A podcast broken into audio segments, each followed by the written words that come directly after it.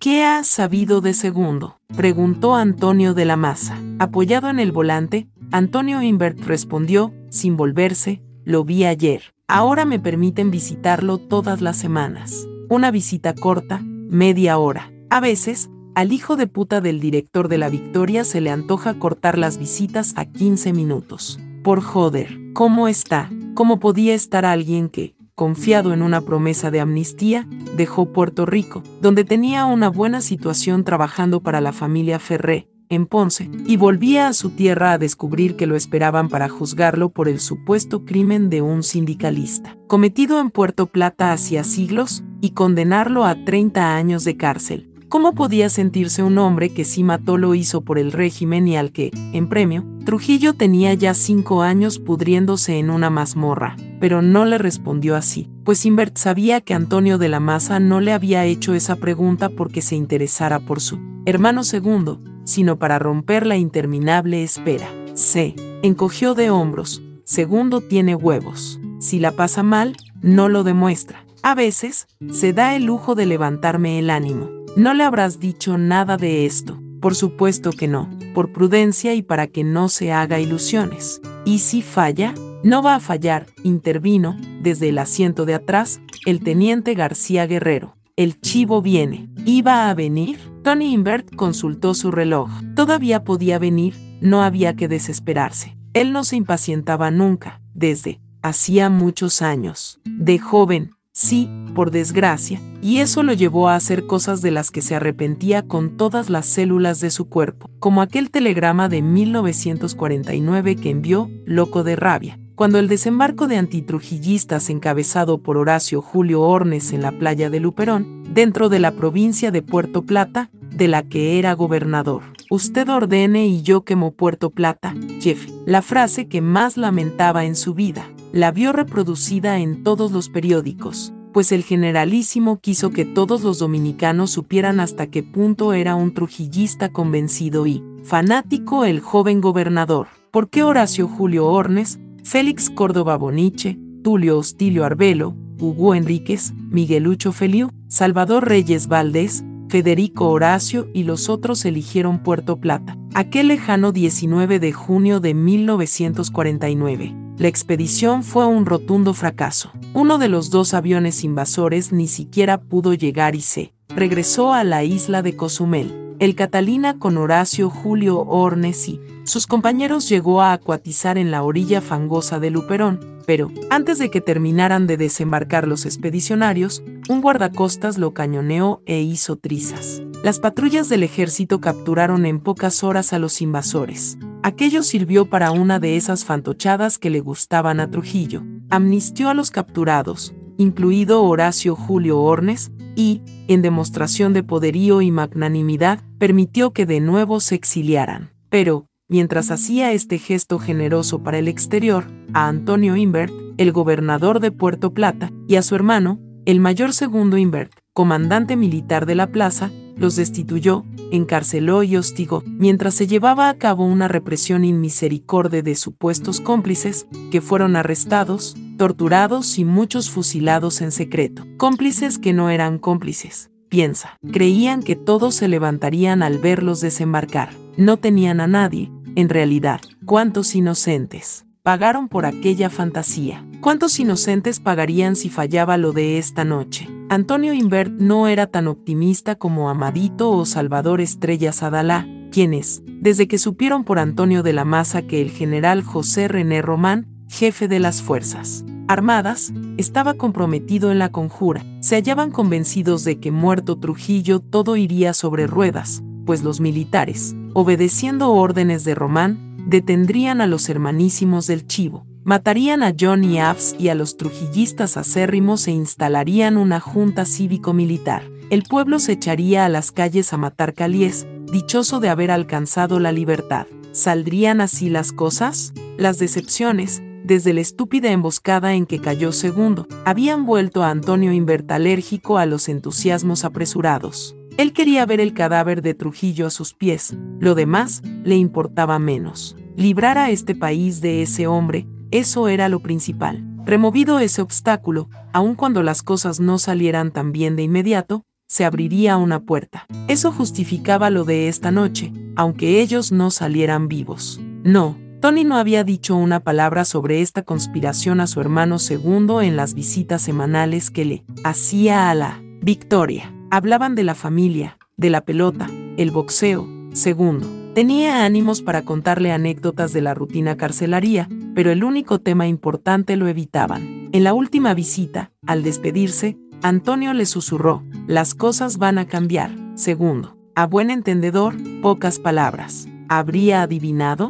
Como Tony, segundo que, a costa de revolcones, de trujillista entusiasta pasó a ser un desafecto y, luego, un conspirador. Había llegado hacía tiempo a la conclusión de que la única manera de poner punto final a la tiranía era, acabando con el tirano, todo lo demás, inútil. Había que liquidar a la persona en la que convergían todos los hilos de esa tenebrosa telaraña. ¿Qué hubiera pasado si aquella bomba estalla en la Máximo Gómez a la hora del paseo del chivo? Fantaseó Amadito. Fuegos artificiales de trujillistas en el cielo, respondió Invert. Yo hubiera podido ser uno de los que volaban, si estaba de guardia, se rió el teniente. Hubiera encargado una gran corona de rosas para tu sepelio, dijo Tony. Vaya plan, comentó Estrella Sadalá, hacer volar al chivo, con todos los acompañantes. Desalmado. Bueno, sabía que tú no estarías ahí, en el besamanos, dijo Invert. Por lo demás, cuando aquello, a ti casi no te conocía, amadito. Ahora, lo hubiera pensado dos veces. Qué alivio, le agradeció el teniente. A lo largo de la hora y pico que llevaban de espera en la carretera a San Cristóbal, varias veces habían intentado conversar o bromear como ahora, pero esos amagos se eclipsaban y cada cual volvía a encerrarse en sus angustias, esperanzas o recuerdos. En un momento, Antonio de la Maza encendió la radio, pero apenas compareció la voz acaramelada del locutor de la voz del trópico anunciando un programa dedicado al espiritismo, la apagó. Sí, en aquel fracasado plan para matar al chivo, dos años y medio atrás, Antonio Invert estuvo dispuesto a pulverizar, con Trujillo, a buen número de los adulones que lo escoltaban cada tarde en su caminata desde la casa de Doña Julia, la excelsa matrona, a lo largo de la Máximo Gómez y la avenida, hasta el obelisco. No eran, acaso, quienes caminaban junto a él los que más se habían manchado de sangre y de mugre, buen servicio al país, liquidar a un puñado de esbirros al mismo tiempo que al tirano. Aquel atentado lo preparó él solo, sin comunicárselo ni a su mejor amigo, Salvador Estrella Sadalá, porque, aunque el turco era antitrujillista, Tony temía que, por su catolicismo, lo desaprobara. Lo planeó y calculó todo, en su propia cabeza, poniendo al servicio del plan todos los recursos a su alcance, convencido de que mientras menos personas participaran más posibilidades de éxito tendría. Solo en la última etapa, incorporó a su proyecto a dos muchachos de lo que sería llamado, más tarde, el Movimiento 14 de Junio. Entonces, era un grupo clandestino de profesionales y estudiantes jóvenes, tratando de organizarse para actuar contra la tiranía, aunque sin saber cómo. El plan era sencillo y práctico aprovechar esa disciplina maniática con la que Trujillo cumplía sus rutinas, en este caso la caminata vespertina por la Máximo Gómez y la avenida. Estudió cuidadosamente el terreno, recorriendo al revés y al derecho aquella avenida donde se codeaban las casas de los prohombres del régimen, pasados y presentes. La ostentosa casa de Héctor Trujillo, negro, expresidente fantoche de su hermano en dos periodos. La rosada mansión de mamá Julia, la excelsa matrona, a la que el jefe visitaba todas las tardes antes de iniciar su paseo. La de Luis Rafael Trujillo Molina, apodado el nene, loco de las galleras. La del general Arturo Espaillat, navajita. La de Joaquín Balaguer, el actual presidente fantoche, vecina de la Anunciatura. El antiguo palacete de Anselmo Paulino, ahora una de las casas de Ramfis Trujillo, la casona de la hija del Chivo, la bella Angelita y su marido, Pechito, el coronel Luis José León Esteves, la de los Cáceres Troncoso y una mansión de potentados, los Vicini. Con la Máximo Gómez colindaba un play de pelota que construyó Trujillo para sus hijos frente a la estancia. Radamés y el solar donde estuvo la casa del general Ludovino Fernández, a quien el chivo mandó matar. Entre mansión y mansión había descampados con hierbas salvajes y lotes desiertos, protegidos por vallas de alambre pintado de verde, levantadas al filo de la calzada. Y, en la vereda de la derecha, por la que siempre andaba la comitiva, unos baldíos cercados por aquellas alambradas que Antonio Invert había estudiado muchas horas. Eligió el pedazo de valla que arrancaba de la casa de Nene Trujillo, con el pretexto de renovar parte de la alambrada de la planta de agregados mezcla lista, de la que era gerente. Pertenecía a Paco Martínez, hermano de la prestante dama. Compró unas decenas de varas de aquel alambre con las respectivas estacas de tubo que, cada 15 metros, mantenían tensada la valla. Él mismo verificó que los tubos fueran huecos y que su interior pudiera taponearse con cartuchos de dinamita. Como mezcla lista poseía, en las afueras de Ciudad Trujillo, dos canteras de las que extraía materia prima. Le resultó fácil, en sus periódicas visitas, ir sustrayendo cartuchos de dinamita, que escondió en su propia oficina, a la que llegaba siempre antes que nadie y de la que salía después del último empleado. Cuando todo estuvo dispuesto, habló de su plan a Luis Gómez. Pérez e Iván Tavares Castellanos eran más jóvenes que él, estudiantes universitarios, de abogacía el primero e ingeniería el segundo. Integraban su misma célula en los grupos clandestinos antitrujillistas. Después de observarlos muchas semanas, decidió que eran serios, contables, ansiosos por pasar a la acción. Ambos aceptaron con entusiasmo. Estuvieron de acuerdo en no decir palabra a los compañeros con los que, en lugares diferentes cada vez, se reunían en asambleas de 8 o 10 personas, para discutir la mejor manera de movilizar al pueblo contra la tiranía. Con Luis e Iván, que resultaron aún mejores de lo que esperaba. Taponearon los tubos con cartuchos de dinamita y colocaron los fulminantes, después de probarlos con el mando a distancia. Para tener la certeza de que el horario se cumpliría, ensayaron en el descampado de la fábrica. Luego de la salida de obreros y empleados, el tiempo que les tomaba derribar un pedazo de la valla existente y colocar la nueva, cambiando los tubos antiguos con los trufados de dinamita. Menos de cinco horas. Todo quedó armado el 12 de junio. Proyectaban actuar el 15, al regresar Trujillo de un recorrido por el Cibao. Disponían ya del volquete para derribarla, alambrada al amanecer, a fin de tener el pretexto, embutidos en los overoles azules de los servicios municipales, de reemplazarlos con los minados. Marcaron los dos puntos, cada uno a menos de 50 pasos de la explosión, desde donde, inverta a la derecha, Luis e Iván a la izquierda, accionarían los mandos, a breve intervalo uno de otro, el primero para matar a Trujillo en el instante que pasara frente a los tubos y el segundo para rematarlo. Y, entonces, la víspera del día indicado, el 14 de junio de 1959, ocurrió en las montañas de Constanza aquel sorprendente aterrizaje de un avión venido de Cuba, pintado con los colores e insignias de la aviación dominicana, con guerrilleros antitrujillistas, invasión a la que siguieron los desembarcos en las playas de Maimón y Estero Hondo una semana después. La llegada de aquel pequeño destacamento, en el que venía el barbudo comandante cubano Delio Gómez Ochoa, hizo correr un escalofrío por la espina dorsal del régimen. Tentativa descabellada, descoordinada. Los grupos clandestinos no tuvieron la menor información sobre lo que se preparaba en Cuba. El apoyo de Fidel Castro a la revolución contra Trujillo era, desde la caída de Batista, seis meses atrás, tema obsesivo de las reuniones. Se contaba con esa ayuda en todos los planes que se tejían y destejían para los que se coleccionaban, escopetas de caza, revólveres, algún viejo fusil. Pero, nadie que Invert conociera estaba en contacto con Cuba ni tenía la menor idea de que el 14 de junio se produciría la llegada de esas decenas de revolucionarios, que, luego de poner fuera de combate a la mínima guardia del aeropuerto de Constanza, se desparramaron por las montañas del contorno, solo para ser cazados como conejos en los días siguientes, y matados a mansalva o llevados a Ciudad Trujillo, donde, bajo las órdenes de Ramfis, fueron asesinados casi todos, pero no él. Cubano Gómez Ochoa y su hijo adoptivo, Pedrito Mirabal, a quienes el régimen, en otro desplante teatral, devolvió tiempo después a Fidel Castro. Nadie pudo sospechar, tampoco, la magnitud de la represión que desencadenó el gobierno a raíz del desembarco. Las semanas y meses siguientes, en vez de amainar, se agravó. Los calíes echaban mano de cualquier sospechoso y lo llevaban al CIM, donde se le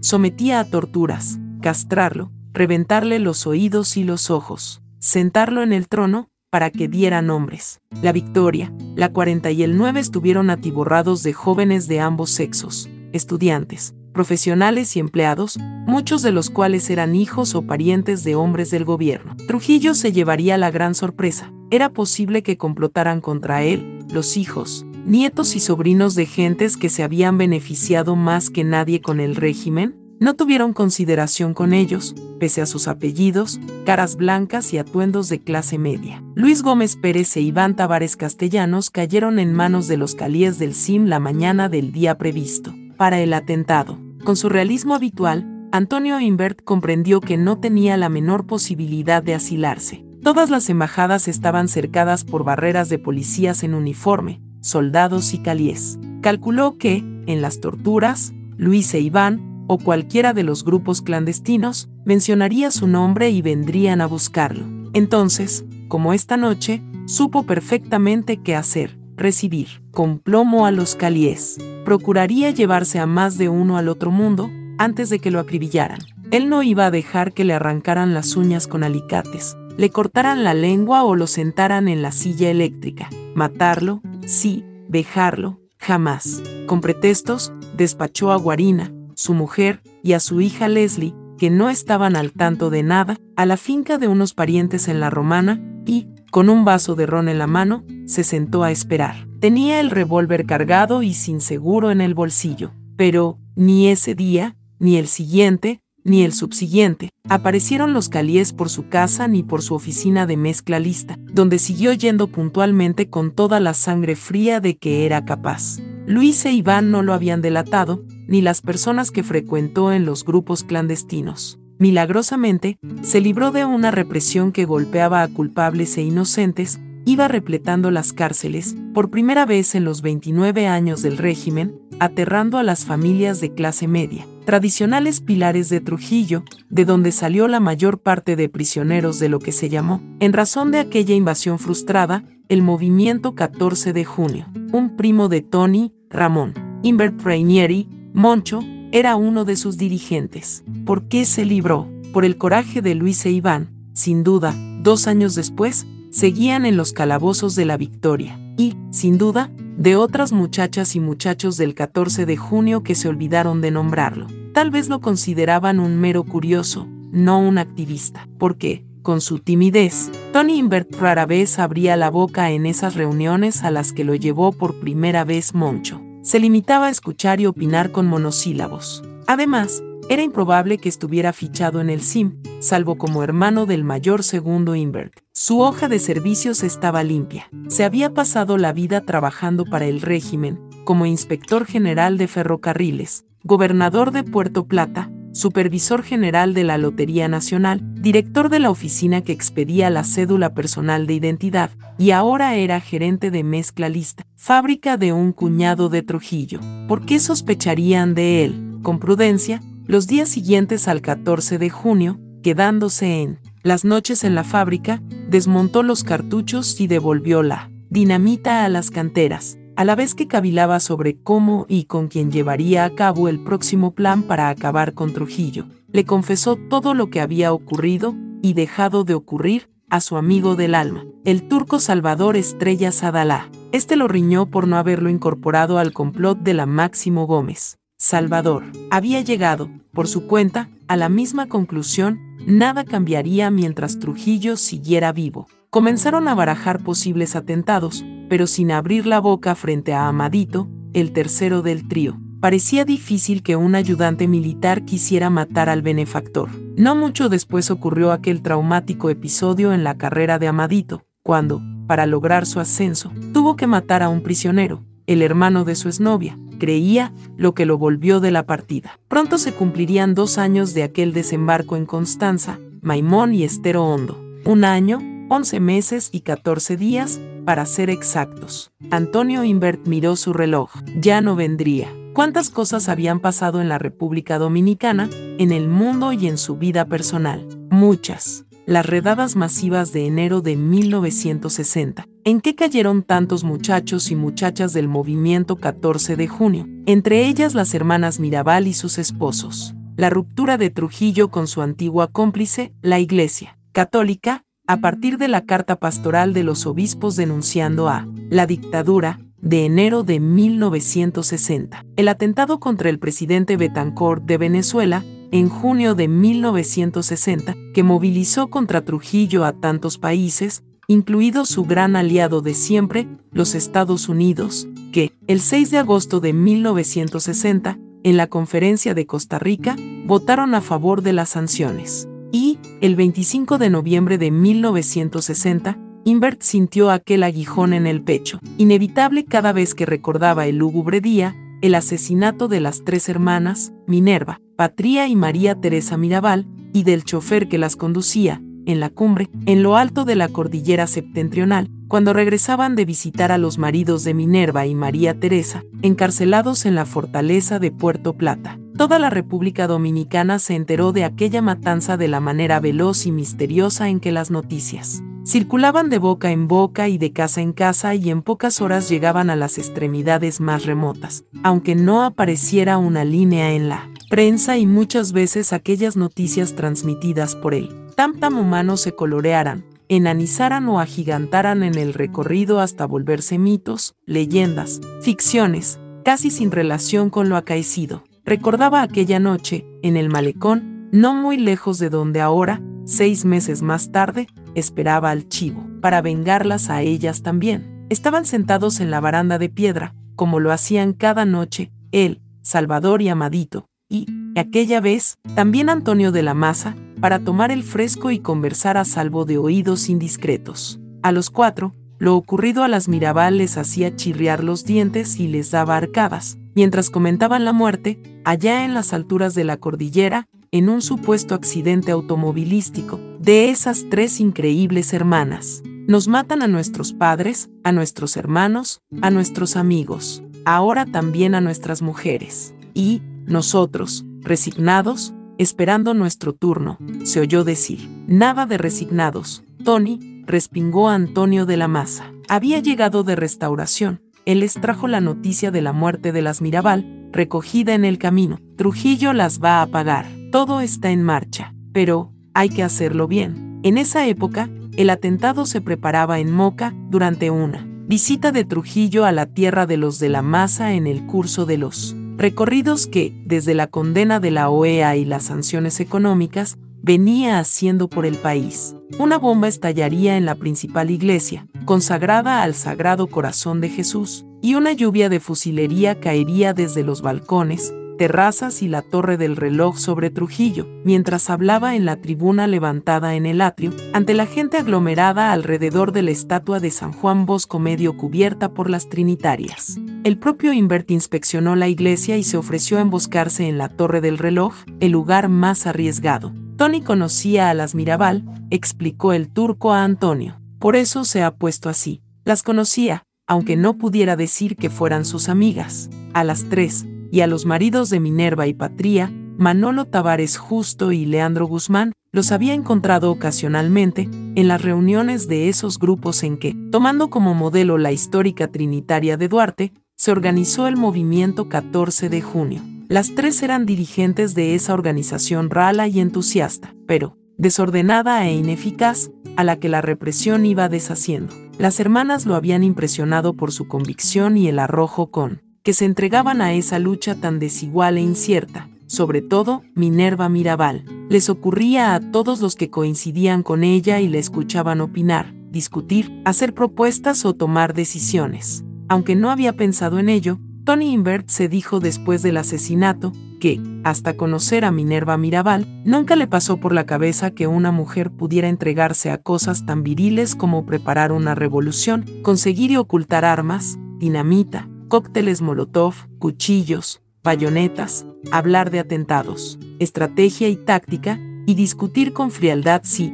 en caso de caer en manos del SIM, los militantes debían tragarse un veneno para no correr el riesgo de delatar a los compañeros bajo la tortura. Minerva hablaba de esas cosas y de la mejor manera de hacer propaganda clandestina, o de reclutar estudiantes en la universidad, y todos le escuchaban, por lo inteligente que era y la claridad con que exponía. Sus convicciones, tan firmes, y su elocuencia daban a sus palabras una fuerza contagiosa. Era, además, bellísima, con esos cabellos y ojos tan negros, esas facciones finas, esa nariz y boca tan bien delineadas y la blanquísima dentadura que contrastaba con lo azulado de su tez. Bellísima, sí, había en ella algo poderosamente femenino, una delicadeza, una coquetería natural en los movimientos de su cuerpo y en sus sonrisas, pese a la sobriedad con que aparecía vestida en aquellas reuniones. Tony no recordaba haberla visto pintada ni maquillada. Sí, bellísima, pero jamás, pensó, alguno de los asistentes se hubiera atrevido a decirle uno de esos piropos a hacerle una de las gracias o juegos que eran normales, naturales, obligatorios, entre dominicanos, más todavía si eran jóvenes y unidos por la intensa fraternidad que daban los ideales, las ilusiones y los riesgos compartidos. Algo, en la figura gallarda de Minerva Mirabal impedía que los hombres se tomaran con ella las confianzas y libertades, que se permitían con las demás mujeres. Para entonces, era ya una leyenda en el pequeño mundo de la Lucha clandestina contra Trujillo. ¿Cuáles de las cosas que se decían eran ciertas? ¿Cuáles exageradas? ¿Cuáles inventadas? Nadie se hubiera atrevido a preguntárselo para no recibir esa mirada profunda, despectiva, y una de esas réplicas cortantes con que, a veces, enmudecía a un oponente. Se decía que de adolescente se atrevió a desairar a Trujillo en persona, negándose a bailar con él, y que, por eso, su padre fue despojado de la alcaldía de Ojo de Agua y enviado a la cárcel. Otros insinuaban que no solo fue un desaire, que lo abofeteó porque bailando con ella la manoseó o le dijo algo grosero, una posibilidad que muchos descartaban, no estaría viva, la hubiera matado o hecho matar ahí mismo, pero no Antonio Imbert. Desde la primera vez que la vio y escuchó, no dudó un segundo en creer que, si aquella bofetada no fue cierta, pudo serlo. Bastaba ver y oír unos minutos a Minerva Mirabal, por ejemplo, hablando con una naturalidad glacial sobre la necesidad de preparar psicológicamente a los militantes a resistir la tortura, para saber que era capaz de abofetear al mismísimo Trujillo si le faltaba el respeto. Había estado presa un par de veces y se contaban anécdotas de su temeridad en la 40, primero, y, luego, en la Victoria, donde hizo huelga de hambre, resistió el confinamiento a pan y agua agusanado, y donde, se decía, la maltrataron bárbaramente. Ella jamás hablaba de su paso por la cárcel, ni de las torturas, ni del calvario en que, desde que se supo que era antitrujillista, había vivido su familia, acosada, expropiada de sus escasos bienes y con orden de arraigo en su propia casa. La dictadura permitió a Minerva estudiar abogacía, solo para, al terminar la carrera, venganza bien planeada, negarle la licencia profesional, es decir, condenarla a no trabajar, a no ganarse la vida, a sentirse frustrada en plena juventud, con cinco años de estudios desperdiciados. Pero nada de eso la amargó, allí seguía, incansable, dando ánimos a todo el mundo, un motor en marcha. Preludio, se dijo muchas veces Invert, de ese país joven, bello, entusiasta, idealista, que sería algún día la República Dominicana. Sintió, avergonzado, que se le llenaban los ojos de lágrimas. Encendió un cigarrillo y dio varias chupadas, arrojando el humo, hacia un mar en el que la luz de la luna cabrillaba, jugueteando. No había brisa, ahora. Muy de rato en rato, los faros de algún coche aparecían a lo lejos, procedentes de Ciudad Trujillo. Los cuatro se enderezaban en el asiento, alargaban los cuellos, escrutaban la oscuridad, tensos, pero, cada vez, a unos 20 o 30 metros. Descubrían que no era el Chevrolet y volvían a distenderse en sus asientos, desilusionados. El que sabía contener mejor sus emociones era Invert. Siempre había sido callado, pero, en los últimos años, desde que la idea de matar a Trujillo se apoderó de él, como una solitaria, fue nutriéndose de toda su energía, su laconismo se acentuó. Nunca tuvo muchos amigos, en los últimos meses. Su vida no había tenido otros términos que su oficina en mezcla lista, su hogar y las reuniones diarias con Estrella Sadalá y el teniente García Guerrero. Luego de la muerte de las hermanas Mirabal, prácticamente las asambleas clandestinas cesaron.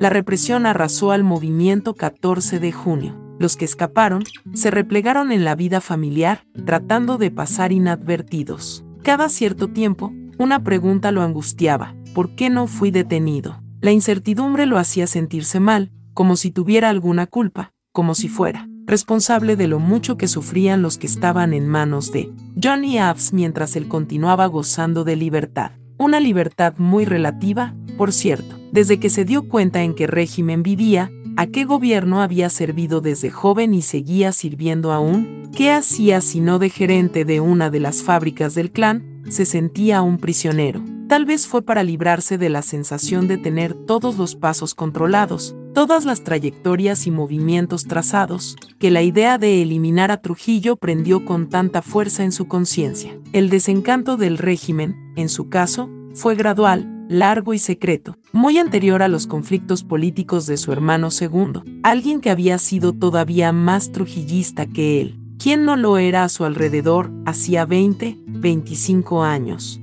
Todos creían al Chivo el salvador de la patria, el que acabó con las guerras de caudillos, con el peligro de una nueva invasión haitiana, el que puso fin a la dependencia humillante de los Estados Unidos, que controlaba las aduanas, impedía que hubiera una moneda dominicana y daba su visto bueno al presupuesto y que, a las buenas o a las malas, llevó al gobierno a las cabezas del país. ¿Qué importaba, frente a eso, que Trujillo se tirara a las mujeres que quería? O que se hubiera llenado de fábricas, haciendas y ganados, no hacía crecer la riqueza. Dominicana, ¿no dotó a este país de las fuerzas armadas más poderosas del Caribe? Tony Invert había dicho y defendido esas cosas 20 años de su vida. Era lo que ahora le retorcía el estómago. Ya no recordaba cómo empezó aquello, las primeras dudas, conjeturas, discrepancias, que lo llevaron a preguntarse si en verdad todo iba tan bien o sí, detrás de esa fachada de un país que bajo la severa pero inspirada conducción de un estadista fuera de lo común, progresaba a marchas forzadas.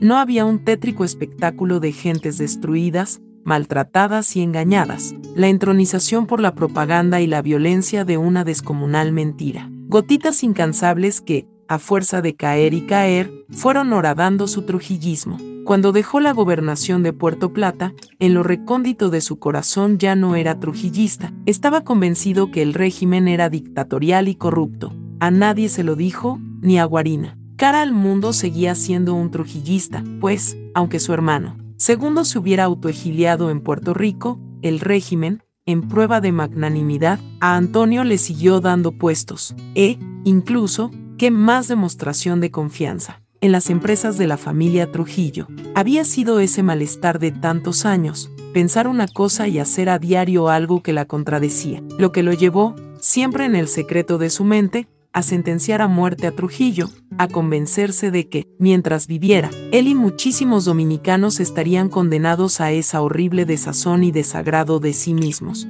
a mentirse a cada instante y engañar a todos, hacer dos en uno, una mentira pública y una verdad privada prohibida de expresarse. Esta decisión le hizo bien, le levantó la moral. Su vida dejó de ser ese bochorno, esa duplicación, cuando pudo compartir con alguien sus verdaderos sentimientos. La amistad con Salvador Estrella Sadalá resultó como enviada por el cielo. Ante el turco podía explayarse a sus anchas contra todo lo que lo rodeaba, con su integridad moral y la honestidad con que procuraba ajustar su conducta a la religión que profesaba con una entrega que Tony no había visto en nadie, se convirtió en su modelo, además de su mejor amigo. Poco después de hacerse íntimo suyo, Invert comenzó a frecuentar los grupos clandestinos, gracias a su primo Moncho. Aunque salía de esas reuniones con la sensación de que esas muchachas y muchachos, aunque arriesgaban la libertad, su futuro, la vida, no encontraban una manera efectiva de luchar contra Trujillo. Estar una o dos horas con ellos, luego de llegar a esa casa desconocida, una distinta cada vez, dando mil rodeos, siguiendo mensajeros a los que identificaba con diferentes claves, le dio una razón vital, le limpió la conciencia y centró su vida. Guarina quedó estupefacta cuando, por fin, para que no la tomara de sorpresa cualquier percance, Tony fue revelándole que, aunque las apariencias dijeran lo contrario, había dejado de ser trujillista e, incluso, trabajaba en secreto contra el gobierno. Ella no trató de disuadirle. No preguntó qué ocurriría con su hija Leslie si lo tomaban preso y lo condenaban a 30 años de cárcel como a segundo, o peor, si lo mataban. Ni su mujer ni su hija sabían lo de esta noche, creían que estaba jugando a las cartas en casa del turco. ¿Qué les ocurriría si esto fallaba? ¿Tú tienes confianza en el general Román? dijo, precipitadamente, para obligarse a pensar en otra cosa. ¿Seguro es de los nuestros? Pese a estar casado con una sobrina carnal de Trujillo y ser cuñado de los generales José y Virgilio García Trujillo, los sobrinos favoritos del jefe, si no estuviera con nosotros, ya estaríamos todos en la 40, dijo Antonio de la Maza. Está con nosotros, siempre que se cumpla su condición, ver el cadáver. Cuesta creerlo, murmuró Tony. ¿Qué va a ganar, en esto, el secretario de Estado de las Fuerzas Armadas? tiene todas las de perder. Odia a Trujillo más que tú y que yo, repuso de la masa. Muchos del cogollo, también. El trujillismo es un castillo de naipes. Se desmoronará, verás. Pupo tiene comprometidos a muchos militares. Solo esperan sus órdenes. Las dará y, mañana, este será otro país. Si es que el chivo viene, rezongó, en el asiento de atrás, Estrella Sadalá. Vendrá, turco, vendrá, repitió una vez más el teniente. Antonio Invert volvió a sumirse en sus pensamientos. ¿Amanecería mañana esta su tierra, liberada? Lo deseaba con todas sus fuerzas, pero, aún ahora, minutos antes de que sucediera, le costaba creerlo. ¿Cuánta gente formaba parte de la conjura, además del general Román? Nunca quiso averiguarlo. Sabía de cuatro o cinco personas, pero eran muchas más. Mejor no saberlo. Siempre le pareció indispensable que los conjurados supieran lo mínimo para no poner en riesgo la operación. Había escuchado con interés todo lo que Antonio de la Maza les reveló sobre el compromiso contraído por el jefe de las Fuerzas Armadas de asumir el poder si ejecutaban al tirano. Así, los parientes cercanos del Chivo y los principales trujillistas serían capturados o matados antes de que desencadenaran una acción de represalias. Menos mal que, los dos hijitos, Ramfis y Radamés, estaban en París. ¿Con cuánta gente habría hablado Antonio de la Maza? A veces, en las incesantes reuniones de los últimos meses, para rehacer el plan, a Antonio se le escapaban alusiones, referencias, medias palabras, que hacían pensar que había mucha gente implicada. Tony había llevado las precauciones hasta el extremo de taparle la boca a Salvador, un día que éste, indignado, comenzó a contar que él y Antonio de la Maza, en una reunión en casa del general Juan Tomás Díaz, tuvieron un altercado con un grupo de conspiradores que objetaron que Invert hubiera sido aceptado en la conjura. No lo creían seguro, por su pasado trujillista. Alguien recordó el famoso telegrama a Trujillo, ofreciéndole quemar a Puerto Plata. Me perseguirá hasta la muerte y después de la muerte, pensó. El turco y Antonio protestaron, diciendo que ponían sus manos en el fuego por Tony, pero este no permitió que Salvador siguiera. No quiero saberlo, turco. Después de todo, los que no me conocen bien por qué se fiarían de mí, es verdad, toda mi vida he trabajado para Trujillo, directa o indirectamente. ¿Y qué es lo que hago? repuso el turco. ¿Qué hacemos el 30 o 40% de los dominicanos? No trabajamos, también para el gobierno o sus empresas. Solo los muy ricos pueden darse el lujo de no trabajar para Trujillo. Ellos, tampoco, pensó. También los ricos, si querían seguir siendo ricos, debían aliarse con el jefe, venderle parte de sus empresas o comprarle parte de las suyas y contribuir de este modo a su grandeza y poderío. Con los ojos semicerrados, arrullado por el rumor quedo del mar, pensó en lo endiablado del sistema que Trujillo había sido capaz de crear, en el que todos los dominicanos tarde o temprano participaban como cómplices, un sistema del que solo podían ponerse a salvo los exiliados,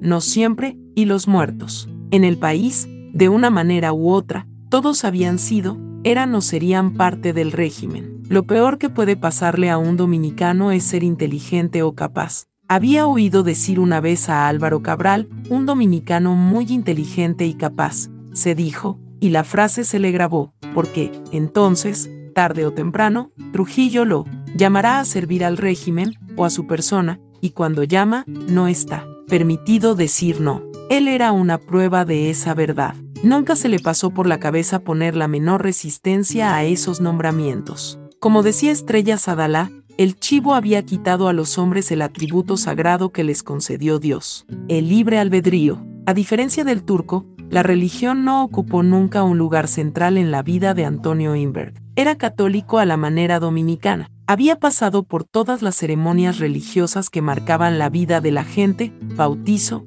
confirmación, primera comunión, colegio católico, matrimonio por la iglesia, y sin duda tendría un entierro con sermón y bendición de cura, pero nunca había sido un creyente demasiado consciente, ni preocupado con las implicaciones de su fe en la vida de todos los días, ni se había ocupado de verificar si su conducta se ajustaba a los mandamientos, como hacía Salvador de una manera que a él le parecía enfermiza. Pero, aquello de libre albedrío lo afectó. Tal vez por eso decidió que Trujillo debía morir, para recuperar, él y los dominicanos, la facultad de aceptar o rechazar por lo menos el trabajo con el que uno se ganaba la vida. Tony no sabía lo que era eso, de niño tal vez. Lo supo, pero lo había olvidado. Debía de ser una cosa linda. La taza de café o el trago de ron debían saber mejor, el humo del tabaco, el baño de mar un día caluroso, la película de los sábados o el merengue de la radio. Debían dejar en el cuerpo y el espíritu una sensación más grata. Cuando se disponía de eso que Trujillo les arrebató a los dominicanos hacía ya 31 años, el libre albedrío. Al oír el timbre, Urania y su padre quedan inmóviles, mirándose como sorprendidos en falta. Voces en la planta baja y una exclamación de sorpresa. Pasos apresurados, subiendo la escalera. La puerta se abre casi al mismo tiempo que tocan unos nudillos impacientes y asoma por la abertura una cara, atolondrada que Urania reconoce al instante, su prima Lucinda. Urania, Urania, sus grandes ojos saltones la examinan de arriba a abajo, de abajo arriba. Abre los brazos y va hacia ella como para verificar si no es una alucinación. Yo misma, Lucindita, Urania abraza a la menor de las hijas de su tía Adelina, la prima de su edad, su compañera de colegio. Pero, muchacha, no me lo creo. Tú aquí, ven para acá. Pero, ¿cómo ha sido eso? ¿Por qué no me has llamado? ¿Por qué no viniste a la casa? ¿Te has olvidado cuánto te queremos? ¿Ya no te acuerdas de tu tía Adelina, de Manolita, y de mí,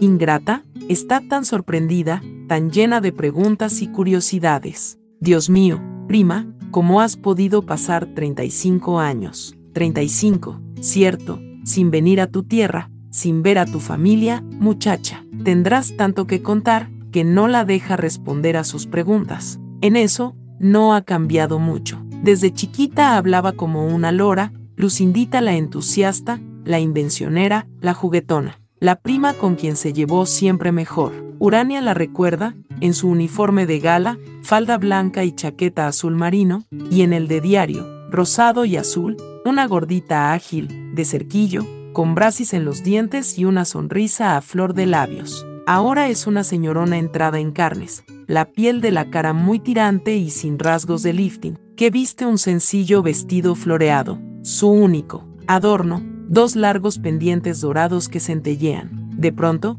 interrumpe sus cariños y preguntas a Urania, para acercarse al inválido, a quien besa en la frente. Qué linda sorpresa te dio tu hija, tío. No te esperabas que tu hijita resucitara y viniera a visitarte. Qué alegría, cierto, tío Agustín. Vuelve a besarlo en la frente y con el mismo ímpetu se olvida de él. Va a sentarse junto a Urania, al borde de la cama. La toma del brazo, la contempla, la examina, vuelve a abrumarla de exclamaciones e interrogaciones. ¿Cómo te conservas, muchacha? Somos del mismo año, no, y pareces diez años más joven. No es justo. ¿Será que no te casaste ni tuviste hijos? Nada arruina tanto como un marido y la prole qué silueta, qué tez. Una jovencita, Urania, va reconociendo en la voz de su prima los matices, acentos, la música de aquella niña con la que tanto jugó en los patios del Santo Domingo, a la que tantas veces tuvo que explicar la geometría y la trigonometría. Una vida sin vernos, lucindita,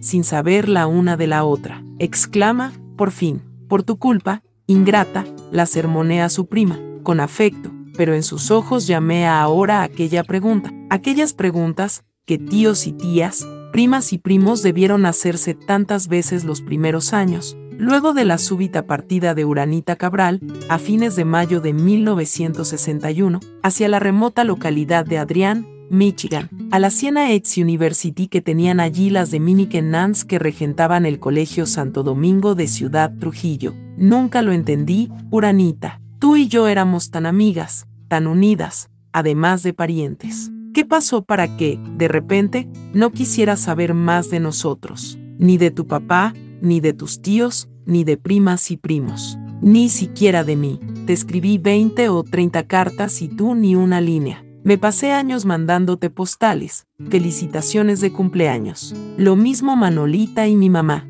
¿Qué te hicimos? ¿Por qué te enojaste así para que más nunca escribieras y te pasaras 35 años sin pisar tu tierra? Locuras de la juventud, Lucindita, se ríe Urania, cogiéndole la mano.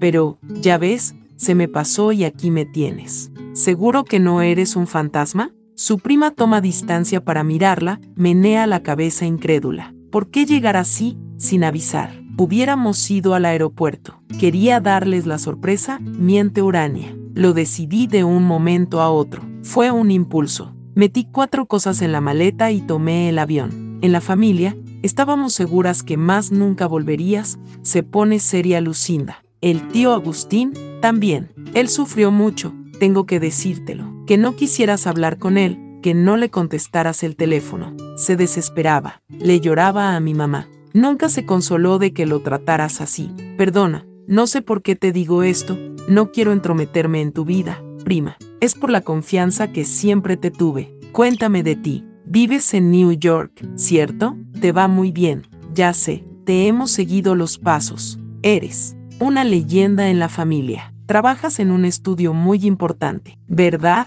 Bueno, hay firmas de abogados más grandes que la nuestra. A mí no me extraña que hayas triunfado en Estados Unidos, exclama Lucinda, y Urania advierte una nota ácida en la voz de su prima. Desde chiquita se veía venir, por lo inteligente y estudiosa. Lo decían la superiora, Sister Ellen Claire, Sister Francis, Sister Susana, y sobre todo, la que te engreía tanto, Sister Mary, Uranita Cabral, un Einstein con faldas. Urania se echa a reír no tanto por lo que dice su prima, sino por la manera como lo dice, con facundia y sabrosura, hablando con boca, ojos, manos y todo el cuerpo a la vez, con ese regusto y alegría del hablar dominicano. Algo que descubrió, por contraste, hacía 35 años, al llegar a Adrian, Michigan, a la Siena X University de las Dominican Nuns, donde, de la noche a la mañana, se vio rodeada de gente que solo hablaba inglés. Cuando te fuiste, sin siquiera despedirte de mí,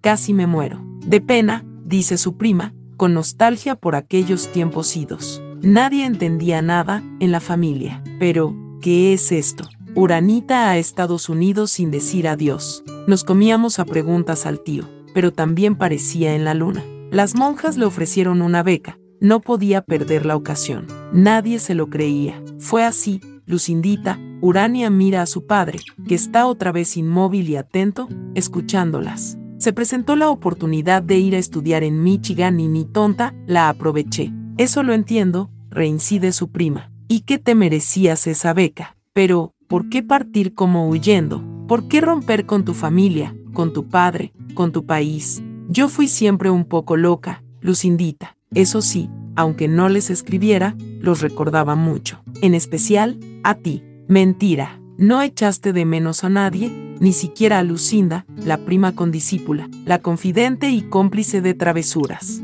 A ella también querías olvidarla, como a Manolita, la tía Adelina y tu padre, a esta ciudad y a este país. En esos primeros meses en la lejana Adrián, en aquel primoroso campus de pulcros jardines, con begonias, tulipanes, magnolias, arriates de rosales y altos pinos cuya fragancia oleaginosa llegaba hasta el cuartito que compartiste. El primer año con cuatro compañeras, entre ellas Alina, la negrita de Georgia, tu primera amiga en ese nuevo mundo, tan distinto del de tus primeros 14 años. Sabían las dominicas de Adrián porque había salido, huyendo, gracias a Sister Mary, la directora de estudios del Santo Domingo, tenían que saberlo. Si Sister Mary no las hubiera puesto en antecedentes no te habrían dado aquella beca, de esa manera precipitada. Las Sisters fueron un modelo de discreción, pues, en los cuatro años que Urania pasó en la Siena Aids University, jamás hizo alguna de ellas la menor alusión a la historia que laceraba tu memoria. Por lo demás,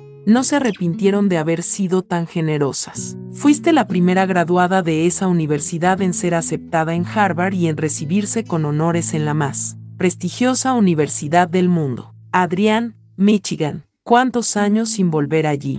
Ya no sería aquella provinciana ciudad, de granjeros que se encerraban en sus casas al ponerse el sol y dejaban las calles desiertas, de familias cuyo horizonte terminaba en esos pueblecitos vecinos que parecían gemelos, Clinton y Chelsea, y cuya máxima diversión era asistir en Manchester a la famosa Feria del Pollo a la Parrilla. Una ciudad limpia, Adrián, bonita, sobre todo en invierno, cuando la nieve ocultaba las rectas callecitas, donde se podía patinar y esquiar, bajo aquellos algodones blancos con los que los niños hacían monigotes y que mirabas caer del cielo, hechizada, y donde hubieras muerto de amargura, acaso de aburrimiento, si no te hubieras dedicado con tanta furia a estudiar. Su prima no para de hablar. Poquito después, mataron a Trujillo y vinieron las calamidades. ¿Sabes que los Calies entraron al colegio? Golpearon a las Sisters, a Sister Ellen le llenaron la cara de moretones y arañazos, y mataron a Badulaque, el pastor alemán. Por poco no nos queman la casa también a nosotros por el parentesco con tu papá.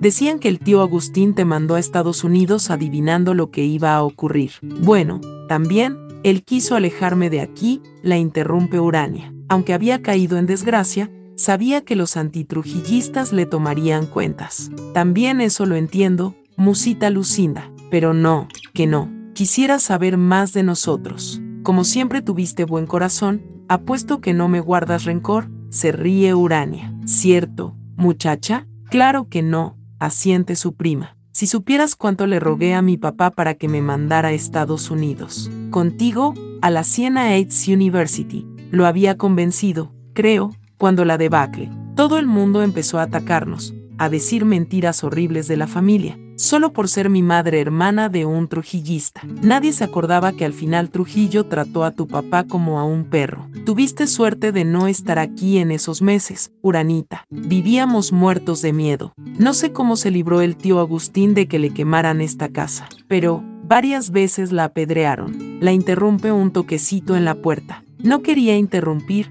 la enfermera señala al inválido. Pero, ya es la hora. Urania la mira sin entender de hacer sus necesidades, le explica Lucinda, echando un vistazo a la basínica. Es puntualito como un reloj. ¡Qué suerte! Yo vivo con problemas de estómago, comiendo ciruelas secas. Los nervios, dicen. Bueno, vamos a la sala entonces. Mientras bajan la escalera, vuelve a Urania el recuerdo de aquellos meses y años de Adrián, de la severa biblioteca con vitrales, al costado de la capilla y contigua al refectorio, donde pasaba la mayor parte del tiempo, cuando no estaba en clases y seminarios, estudiando, leyendo, borroneando cuadernos, ensayos, resumiendo libros, de esa manera metódica, intensa, reconcentrada, que tanto apreciaban en ella los maestros y que algunas compañeras admiraban y a otras enfurecía. No era el deseo de aprender, de triunfar, lo que te confinaba en la biblioteca, sino de marearte, intoxicarte, perderte en esas materias, ciencias o letras, daba igual, para no pensar, para ahuyentar los recuerdos dominicanos. Pero, si estás en traje de deporte, advierte Lucinda, cuando ya están en la sala, junto a la ventana que da al jardín. No me digas que has hecho aeróbics esta mañana. Fui a correr por el malecón y, al regresar al hotel, los pies me trajeron hasta aquí, así como estoy. Desde que llegué, Hace un par de días, dudaba si venir a verlo o no, si sería una impresión muy grande para él, pero ni me ha reconocido. Te ha reconocido muy bien. Su prima cruza las piernas y saca de su bolso un paquete de cigarrillos y un encendedor. No puede hablar, pero se da cuenta de quién entra y entiende todo. Manolita y yo venimos a verlo casi a diario. Mi mamá no puede, desde que se rompió la cadera. Si fallamos un día, al siguiente nos pone mala cara se queda mirando a Urania de tal modo que ésta anticipa, otra sarta de reproches. ¿No te da pena que tu padre esté pasando sus últimos años abandonado, en manos de una enfermera, visitado solo por dos sobrinas? ¿No te corresponde estar a su lado, darle cariño? ¿Crees que con pasarle una pensión has cumplido? Todo eso está en los ojos saltones de Lucinda, pero no se atreve a decirlo. Ofrece a Urania un cigarrillo y, y al rechazarlo esta, exclama, no fumas, por supuesto, me lo imaginaba, viviendo en Estados Unidos. Hay una psicosis contra el tabaco allá. Sí, una verdadera psicosis, reconoce Urania. En el bufete también han prohibido fumar. No me importa, nunca fumé. La muchacha perfecta, se ríe Lucindita. Oye tú, mujer, en confianza tuviste algún vicio. ¿Tú? ¿Alguna vez has hecho una de esas locuritas que hace todo el mundo? Algunas, se ríe Urania, pero no se pueden contar. Mientras conversa con su prima, examina la salita. Los muebles son los mismos, lo delata su decrepitud. El sillón tiene una pata rota y una cuña de madera lo sostiene. El forro, deshilachado, con huecos, ha perdido el color, que, recuerda Urania, era rojo pálido, rojo corcho de vino. Peor que los muebles están las paredes, manchas de humedad por doquier y en muchas partes asoman pedazos de muro. Las cortinas han desaparecido, allí están todavía la barra de madera y los anillos de que colgaban. Te impresiona lo pobrecita que se ve tu casa, echa una bocanada de humo su prima. La nuestra, igual, Urania, la familia. Se fue a pique con la muerte de Trujillo, esa es la verdad. A mi papá. Lo echaron de la tabacalera y nunca volvió a encontrar un puesto. Por ser cuñado de tu padre, solo por eso. En fin, el tío lo pasó peor. Lo investigaron, lo acusaron de todo, le abrieron juicios. A él, que había caído en desgracia con Trujillo, no pudieron probarle nada, pero su vida se fue a pique, también. Menos mal que te va bien y puedes ayudarlo. En la familia, nadie podría. Todos andamos a tres dobles y un repique. Pobre tío Agustín.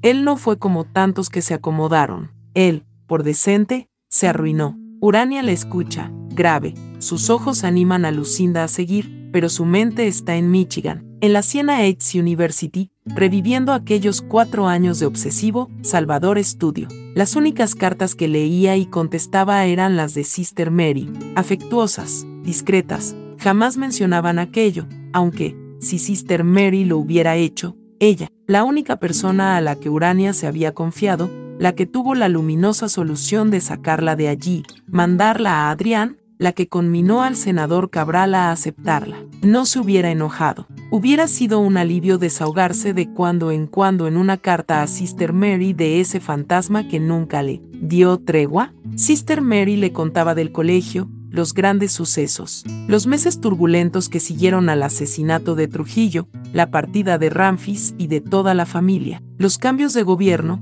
las violencias callejeras, los desórdenes, se interesaba por sus estudios, la felicitaba por sus logros académicos. ¿Cómo es que nunca te casaste, chica? Lucindita la mira desvistiéndola. No sería falta de oportunidades. Todavía estás muy bien. Perdona, pero, ya tú sabes, las dominicanas somos curiosas. La verdad, no sé por qué, se encoge de hombros Urania. Tal vez, falta de tiempo. Prima, he estado siempre demasiado ocupada, primero estudiando y luego trabajando. Me he acostumbrado a vivir sola y no podría compartir mi vida con un hombre. Se oye hablar y no se cree lo que dice. Lucinda, en cambio, no pone en duda sus palabras. Has hecho bien, muchacha, se entristece. ¿De qué me sirvió a mí casarme? A ver, el sinvergüenza de Pedro me abandonó, con dos niñitas. Se mudó un día y más nunca me mandó un chele. He tenido que criar dos niñas haciendo las cosas más aburridas,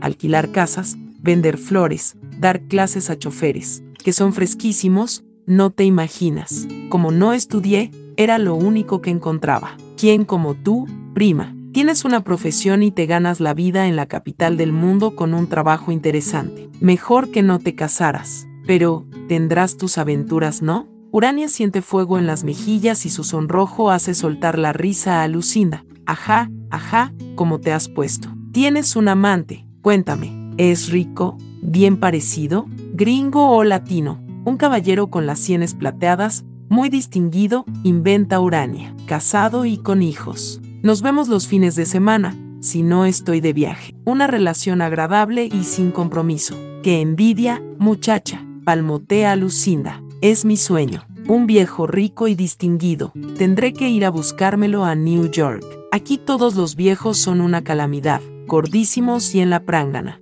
En Adrián, no pudo dejar de ir algunas veces a fiestas, salir de excursión con muchachos y muchachas, simular que flirteaba con algún pecosito hijo de granjeros que le hablaba de caballos o de audaces escaladas a las montañas nevadas en el invierno, pero regresaba tan exhausta al dormitory por todo lo que debía fingir durante aquellas diversiones que buscaba, pretextos para evitarlas. Llegó a tener un repertorio de excusas, exámenes, trabajos, visitas, malestares, plazos perentorios para entregar los papers. En los años de Harvard, no recordaba haber ido a una fiesta o a bares ni haber bailado una sola vez. A Manolita también le fue pésimo en su matrimonio, no porque su marido fuera mujeriego, como el mío. Cocuyo, bueno, se llama Esteban, no mata una mosca, pero es un inútil, lo echan de todos los empleos. Ahora tiene un empleíto en uno de esos hoteles que han construido en Punta Canas,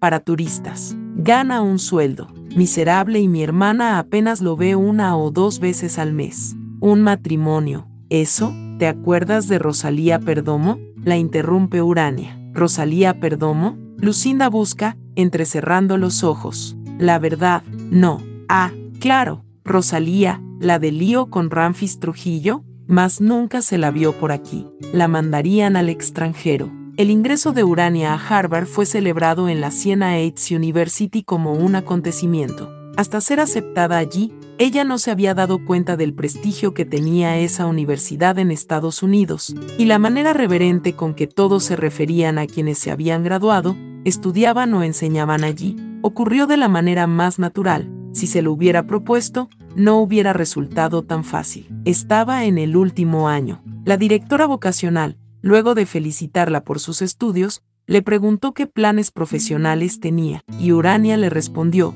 me gusta la abogacía, una carrera en la que se gana mucho dinero, repuso la doctora, Dorothy Sagison, pero Urania acababa de decir, abogacía, porque fue lo primero que se le vino a la boca, hubiera podido decir medicina, economía o biología. Nunca habías pensado en tu futuro. Urania, Vivías tan paralizada con el pasado que no se te ocurría pensar en lo que tenías por delante. La doctora Sallison examinó con ella diversas opciones y optaron por cuatro universidades prestigiosas: Yale, Notre Dame, Chicago y Stanford. Uno o dos días después de llenar las solicitudes, la doctora Sallison la llamó, ¿por qué no Harvard? También, no se pierde nada. Urania recuerda los viajes para las entrevistas las noches en los albergues religiosos que le conseguían las madres dominicas, y la alegría de la doctora Sallison, de las religiosas y compañeros de promoción al ir llegando las respuestas de las universidades, incluida Harvard, aceptándola.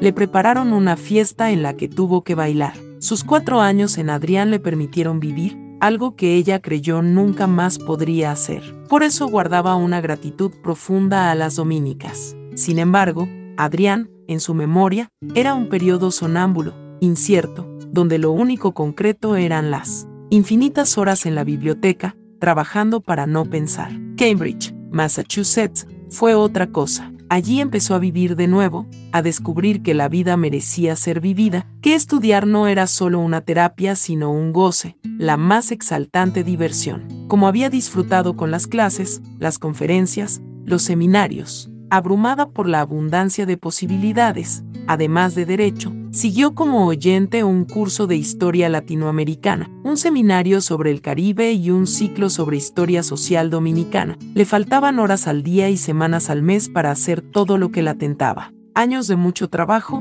y no solo intelectual. Al segundo año de Harvard, su padre le hizo saber, en una de esas cartas que nunca respondió, que, en vista de lo mal que iban las cosas, se veía obligado a recortarle a 200 dólares al mes los 500 que le mandaba. Gracias al préstamo estudiantil que obtuvo, sus estudios quedaron asegurados. Pero, para hacer frente a sus frugales necesidades, en sus horas libres fue vendedora en un supermercado, mesera en una pizzería de Boston, repartidora de una farmacia y, el trabajo más fastidioso, dama de compañía y lectora de un parapléjico millonario de origen polaco, Mr. Melvin Makowski, a quien, de 5 a 8 de la noche, en su casa, victoriana de muros granates de la Massachusetts Avenue, leía en voz alta voluminosas novelas decimonónicas, La Guerra y la Paz, Mavi Dick, Bleak House, Pamela, y quien, inesperadamente, a los tres meses de ser su lectora le propuso matrimonio. ¿Un parapléjico? Abre los ojazos Lucinda, de 70 años, precisa Urania. Riquísimo. Me propuso matrimonio, sí, para que le hiciera compañía y le leyera nada más. ¡Qué bobería, prima! se escandaliza Lucindita. Lo habrías heredado, serías millonaria. Tienes razón, hubiera sido un negocio redondo, pero eras joven, idealista, y creías que una debe casarse por amor, le facilita las aclaraciones su prima, como si eso durara. Yo también desperdicié una oportunidad con un médico forrado de cuartos. Se moría por mí, pero era oscurito y decían que de madre haitiana. No eran prejuicios, pero ¿y si mi hijo daba un salto atrás y salía carbón? Le gustaba tanto estudiar, se sintió tan contenta en Harvard, que pensó dedicarse a la enseñanza, hacer un doctorado, pero no tenía medios para hacerlo. Su padre estaba en una situación cada vez más difícil, en el tercer año le suprimió la recortada mensualidad, de modo que le hacía falta recibirse y empezar a ganar dinero cuanto antes para pagar el préstamo universitario y costearse la vida. El prestigio de la Facultad de Derecho de Harvard era inmenso. Cuando empezó a enviar solicitudes, la convocaron para muchas entrevistas. Se decidió por el Banco Mundial. La apenó la partida, en esos años de Cambridge contrajo el hobby perverso, leer y coleccionar libros sobre la era de Trujillo. En la desvencijada salita hay otra foto de su graduación. Aquella mañana de sol resplandeciente que encendía el yard, engalanado con los toldos, los vestidos elegantes, los birretes y las togas multicolores de los profesores y graduados, idéntica a la que el senador Cabral tiene en su dormitorio. ¿Cómo la conseguiría? No se la mandó ella, desde luego, a Sister Mary. Esta foto se la envió ella al Colegio Santo Domingo, pues, hasta la muerte de la monjita. Urania siguió carteándose con Sister Mary. Esa alma caritativa mantendría informado al senador Cabral de la vida de Urania. La recuerda apoyada en la baranda del edificio del colegio orientado al sureste, mirando al mar, en la planta alta, vedada a las alumnas, donde vivían las monjas. Su reseca silueta se empequeñecía a lo lejos en ese patio donde los dos pastores alemanes, Badulaque y Brutus, correteaban entre las canchas de tenis, de voleibol y la piscina. Hace calor y está transpirando. Nunca ha sentido un vaho semejante, esa respiración volcánica, en los calurosos veranos neoyorquinos, contrarrestados sin embargo por las atmósferas frías del aire acondicionado. Este era un calor distinto, el calor de su infancia. Tampoco había sentido en sus oídos, jamás, esa extravagante sinfonía de bocinazos, voces, músicas, ladridos, frenazos, que entraba por las ventanas y las obligaba a ella y su prima a alzar mucho la voz. ¿Es verdad que a papá lo metió preso Johnny Abs cuando mataron a Trujillo? ¿No te contó él? Se sorprende su prima. Yo ya estaba en Michigan, le recuerda Urania. Lucinda, asiente, con media sonrisa de disculpas. Claro que lo metió. Se volvieron locos, esos, Ramfis, Radamés, los trujillistas. Empezaron a matar y encarcelar a diestra y siniestra. En fin, no me acuerdo mucho. Era una niña, me importaba un pito la política. Como el tío Agustín había tenido un distanciamiento con Trujillo, pensarían que estaba en el complot. Lo tuvieron en esa cárcel terrible, la 40, esa que Balaguer derribó, donde ahora hay una iglesia. Mi mamá fue a hablar con Balaguer, a rogarle. Lo tuvieron varios días preso, mientras comprobaban que no estuvo en la conspiración. Después, el presidente le dio un puestecito miserable, que parecía una broma, oficial del Estado Civil de la tercera circunscripción. Les contó cómo lo trataron en la 40. Lucinda echa una bocanada de humo que, un momento, nubla su cara quizás a mis padres, pero no a Manolita ni a mí, éramos muy pequeñas. Al tío Agustín le dolió que pensaran que él hubiera podido traicionar a Trujillo. Durante años le oí clamar al cielo por la injusticia que se había cometido. Con el servidor más leal del generalísimo, se burla Urania. Él, que por Trujillo era capaz de cometer monstruosidades, sospechoso de ser cómplice de sus asesinos. ¡Qué injusticia! ¿Verdad? Se calla por la reprobación que ve en la cara redonda de su prima. Eso de monstruosidades no sé por qué lo dices, murmura, asombrada. Tal vez mi tío se equivocó siendo trujillista. Ahora dicen que fue un dictador y eso. Tu papá lo sirvió de buena fe. A pesar de haber tenido cargos tan altos, no se aprovechó. ¿Acaso lo hizo? Pasa sus últimos años pobre como un perro. Sin ti, estaría en un asilo de ancianos. Lucinda trata de controlar el disgusto que se ha apoderado de ella. Da un último copazo a su cigarrillo y, como no tiene dónde apagarlo, no hay ceniceros en la destartalada sala. Lo arroja por la ventana al marchito jardín. Sé muy bien que mi papá no sirvió a Trujillo por interés. Urania no puede evitar el tonito sarcástico. No me parece un atenuante, un agravante, más bien. Su prima la mira, sin comprender. Que lo hiciera por admiración, por amor a él, explica Urania. Claro que debió sentirse ofendido de que Ramfis, Abs García y los otros desconfiaran de él. De él que, cuando Trujillo le dio la espalda, casi se volvió loco de desesperación. Bueno, tal vez se equivocó, repite su prima, pidiéndole con la mirada que cambie de tema. Reconoce al menos que fue muy decente. Tampoco se acomodó, como tantos, que siguieron pasándose la gran vida con todos los gobiernos, sobre todo con los tres de Balaguer. Hubiera preferido que sirviera a Trujillo por interés, para robar o tener poder, dice Urania y ve otra vez desconcierto y desagrado en los ojos de Lucinda. Todo, antes que verlo lloriqueando porque Trujillo no le concedía una audiencia, porque en el foro público aparecían cartas insultándolo. Es un recuerdo persistente, que la atormentó en Adrián y en Cambridge, que, algo amainado, la acompañó todos sus años en el Banco Mundial, en Washington, D.C., y que la asalta aún, en Manhattan. El desamparado senador Agustín Cabral dando vueltas frenéticas en esta misma sala, preguntándose qué intriga habían armado contra él el constitucionalista Beodo,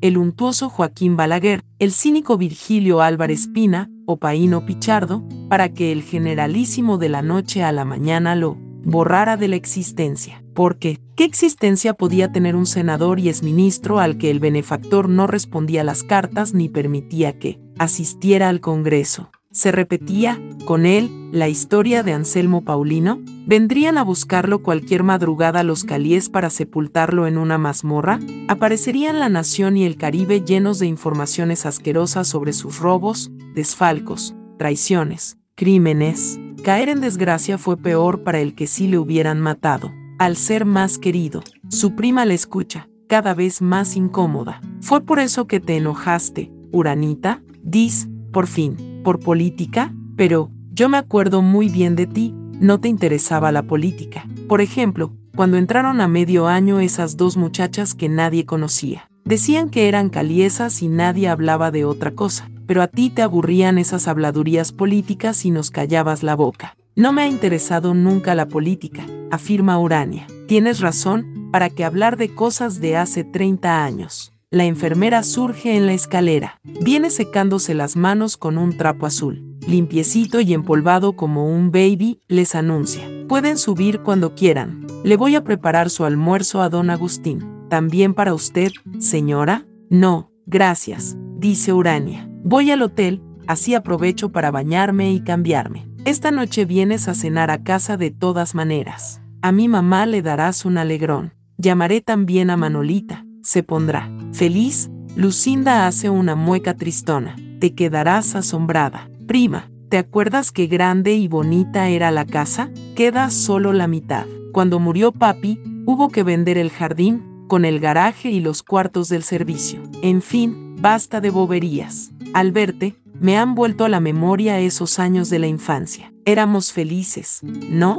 No se nos pasaba por la cabeza que todo cambiaría, que vendrían las vacas flacas. Bueno, me voy, que mamá se queda sin almuerzo. Vendrás a cenar, ¿cierto? ¿No te desaparecerás otros 35 años? Ah, ¿te acordarás de la casa? En la calle Santiago, a unas cinco cuadras de aquí. Me acuerdo muy bien, Urania se pone de pie y abraza a su prima. Este barrio no ha cambiado nada. Acompaña a Lucinda hasta la puerta de calle y la despide con otro abrazo y un beso en las mejillas cuando la ve irse alejando con su vestido floreado por una calle hirviendo de sol en la que a unos ladridos, desaforados responde un cacareo de gallinas, la domina la angustia. ¿Qué haces aquí? ¿Qué has venido a buscar en Santo Domingo, en esta casa?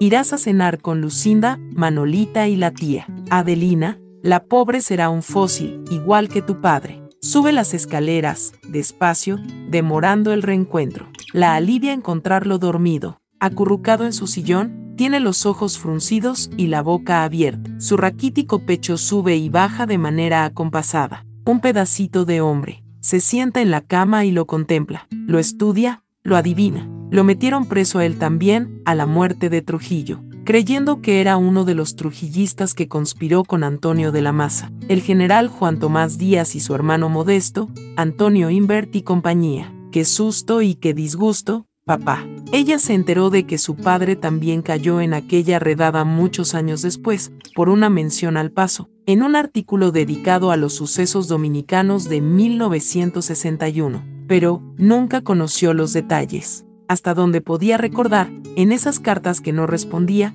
el senador Cabral jamás aludió a esa experiencia, que, por un segundo, alguien imaginara que pensaste en asesinar a Trujillo, debió dolerte tanto como caer en desgracia sin saber por qué. ¿Lo interrogaría Johnny Abs en persona? ¿Ramfis? ¿Pechito León Esteves? ¿Lo sentarían en el trono? ¿Estuvo su padre vinculado de algún modo a los conspiradores? Es verdad, había hecho esfuerzos sobrehumanos para recobrar el favor de Trujillo, pero ¿qué probaba eso? Muchos conspiradores lamieron a Trujillo hasta instantes antes de matarlo. Bien podía ser que Agustín Cabral, buen amigo de Modesto Díaz, hubiera sido informado sobre lo que se tramaba. No lo fue hasta Balaguer, según algunos. Si el presidente de la República y el ministro de las Fuerzas Armadas estaban al tanto, ¿por qué no su padre? Los conspiradores sabían que el jefe había ordenado la desgracia del senador Cabral desde hacía semanas. Nada raro que hubieran pensado en él como posible aliado. Su padre emite de cuando en cuando un suave ronquido. Cuando alguna mosca se le posa en la cara, la espanta, sin despertarse, con un movimiento de cabeza. ¿Cómo te enteraste de que lo habían matado? El 30 de mayo de 1961 estaba ya en Adrián comenzaba a sacudirse la modorra, el cansancio que la tenía, deshacida del mundo y de sí misma, en estado sonambúlico, cuando la sister encargada del dormitory entró a la habitación que Urania compartía con cuatro compañeras y le mostró el titular del periódico que llevaba en la mano, Trujillo Kill. Te lo presto, dijo. ¿Qué sentiste? Juraría que nada, que la noticia resbaló sobre ella sin herir su conciencia, como todo lo que oía y veía a su alrededor. Es posible que ni leyeras la información, que te quedaras con el titular. Recuerda, en cambio, que días o semanas después, en una carta de Sister Mary venían detalles sobre aquel crimen, sobre la irrupción de los calíes en el colegio para llevarse al obispo Reilly, y sobre el desorden y la incertidumbre en que se vivía. Pero, ni siquiera aquella carta de Sister Mary la sacó de la indiferencia profunda sobre lo dominicano y los dominicanos en la que había caído y de la que solo años después, aquel curso de historia antillana de Harvard la libró, la súbita decisión de venir a Santo Domingo, de visitar a tu padre significa que estás curada? No, habría sentido alegría, emoción, al reencontrar a Lucinda, tan pegada a ti, compañera de las tandas Bermú y de las matinés de los cines Olimpia y Elite, en las playas o en el country club, y te hubieras apiadado de lo mediocre que parece su vida y las nulas esperanzas que tiene de que mejore. No te alegró, emocionó ni apenó, te aburrió, por ese sentimentalismo y esa autocompasión que tanta repugnancia te producen. Eres un témpano de hielo. Tú sí que no pareces dominicana. Yo lo parezco más que tú. Vaya, mira que acordarse de Steve Duncan, su compañero en el Banco Mundial. 1985 o 1986. Por allí, había sido aquella noche en Taipei, cenando juntos, en ese gran hotel en forma de pagoda hollywoodense en que estaban alojados, desde cuyas ventanas la ciudad era un manto de luciérnagas. Por tercera, cuarta o décima vez, Esteve le propuso matrimonio y Urania, de manera más cortante que otras. Le dijo, no. Entonces, sorprendida, vio que la cara rubicunda de Esteve se desencajaba. No pudo contener la risa. Ni que fueras a llorar, Esteve, de amor por mí, o has tomado más whiskies de los debidos. Steve no sonrió, se la quedó mirando buen rato, sin responder, y dijo aquella frase, eres un témpano de hielo, tú sí que no pareces dominicana, yo lo parezco más que tú. Vaya, vaya, el pelirrojo se enamoró de ti, Urania. ¿Qué sería de él? Magnífica persona. Graduado en economía por la Universidad de Chicago, su interés por el tercer mundo abarcaba los problemas de desarrollo, sus lenguas y sus hembras. Terminó casándose con una pakistaní, funcionaria del banco en el área de comunicaciones. Eras un témpano, Urania, solo con los hombres, y no con todos, con aquellos cuyas miradas, movimientos, gestos, tonos de voz, anuncian un peligro. Cuando adivinas, en sus cerebros o instintos, la intención de cortejarte, de tirarse un lance contigo. A esos, sí, les hace sentir esa frialdad polar que sabes irradiar en torno, como la pestilencia con que los zorrinos espantan al enemigo. Una técnica que dominas con la maestría que has llegado a tener en todo lo que te propusiste, estudios, trabajo, vida independiente, todo, menos en ser feliz. Lo hubiera sido si, aplicando a ello su voluntad, su disciplina, llegaba a vencer el rechazo invencible, el asco que le inspiran los hombres en quienes despierta deseos, tal vez hubieras podido seguir una terapia, recurrir a un psicólogo, a un psicoanalista. Ellos tenían remedio para todo, también el asco al hombre, pero nunca habías querido curarte. Por el contrario, no lo consideras una enfermedad, sino un rasgo de tu carácter, como tu inteligencia, tu soledad y tu pasión por el trabajo bien hecho. Su padre tiene los ojos abiertos y la mira algo asustado. Me acordé de Esteve, un canadiense del Banco Mundial, dice, en voz baja, escudriñándole. Como no quise casarme con él, me dijo que era un témpano de hielo, una acusación que a cualquier dominicana ofendería. Tenemos fama de ardientes, de imbatibles en el amor. Yo gané fama de lo contrario, remilgada, indiferente, frígida. ¿Qué te parece, papá? Ahorita mismo, a la prima Lucinda, para que no pensara mal de mí, tuve que inventarle un amante. Calla porque nota que el inválido, encogido en el sillón, parece aterrado. Ya no aparta a las moscas, que se pasean tranquilamente por su cara. Un tema sobre el que me hubiera gustado que habláramos, papá. Las mujeres, el sexo. ¿Tuviste aventuras desde que murió mamá? Nunca noté nada. No parecías mujeriego. El poder te colmaba de tal modo que no hacía falta el sexo. Se da, incluso en esta tierra caliente. Es el caso de nuestro presidente perpetuo, don Joaquín Balaguer, ¿no? Solterito, a sus 90 años. Escribió poemas de amor y hay rumores de una hija escondidas. A mí, siempre me dio la impresión de que el sexo nunca le interesó, que el poder le dio lo que a otros la cama. ¿Fue tu caso, papá? ¿O tuviste discretas aventuras? ¿Te invitó Trujillo a sus orgías, en la casa de Caoba? ¿Qué ocurría allí? Tenía también el jefe, como Ramfis, la diversión de humillar a amigos y cortesanos, obligándolos a afeitarse las piernas, a raparse,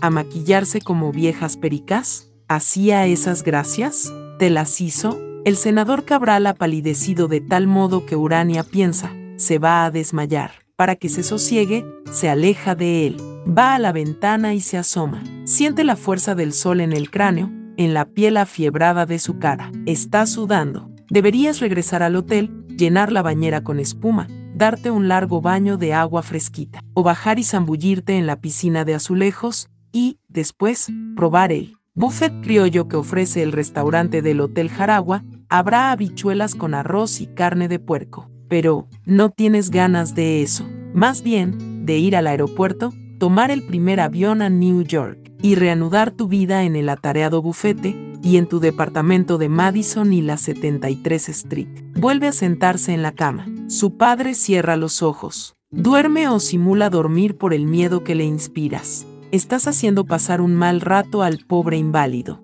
¿Eso querías? ¿Asustarlo? ¿Infligirle unas horas de espanto? ¿Te sentirás mejor? Ahora, el cansancio se ha adueñado de ella y, como se le cierran los ojos, se pone de pie de manera maquinal, va hacia el gran ropero de madera oscura que ocupa enteramente uno de los lados de la habitación. Está semivacío. En unos ganchos de alambre cuelgan un traje de tela plomisa, que amarillea como una hoja de cebolla, y unas camisas lavadas pero sin planchar. A dos les faltan botones. Eso queda del vestuario del presidente del Senado, Agustín Cabral, era un hombre elegante, cuidadoso con su persona y atildado, como le gustaba al jefe, que se habían hecho los smokings, el frac, los trajes oscuros de paño inglés, los blancos de hilo finísimo, celos. Irían robando los sirvientes, las enfermeras, los parientes menesterosos. El cansancio es más fuerte que su voluntad de mantenerse despierta. Termina por echarse en la cama y cerrar los ojos. Antes de dormirse,